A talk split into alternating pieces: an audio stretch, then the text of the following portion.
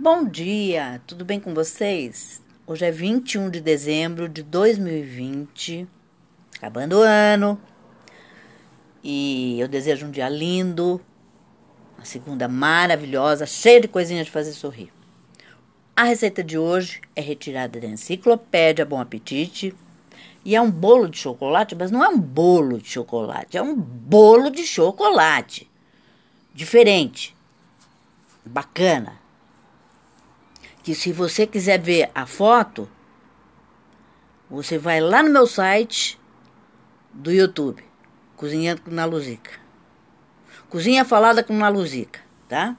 Bom, os ingredientes que você vai precisar são 500 gramas de creme chantilly, 250 gramas de amaretes, que são uns biscoitinhos, 160 gramas de chocolate, uma colher de sopa de açúcar, três gemas, quatro claras, uma colher de café, uma colher de, de café, de café solúvel, 100 gramas de grãos de café ao chocolate, que encontra-se à venda nas confeitarias e casas do ramo.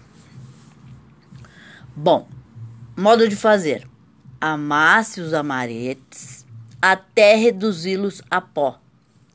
Derreta o chocolate em, em pouco d'água, leve ao fogo brando e junte o café e o açúcar. Mexa bem e retire do fogo. Junte as gemas, misture energicamente e deixe esfriar.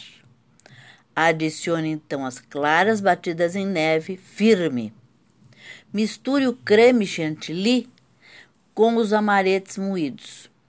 Forre uma forma retangular, tipo para bolo inglês, com papel de alumínio.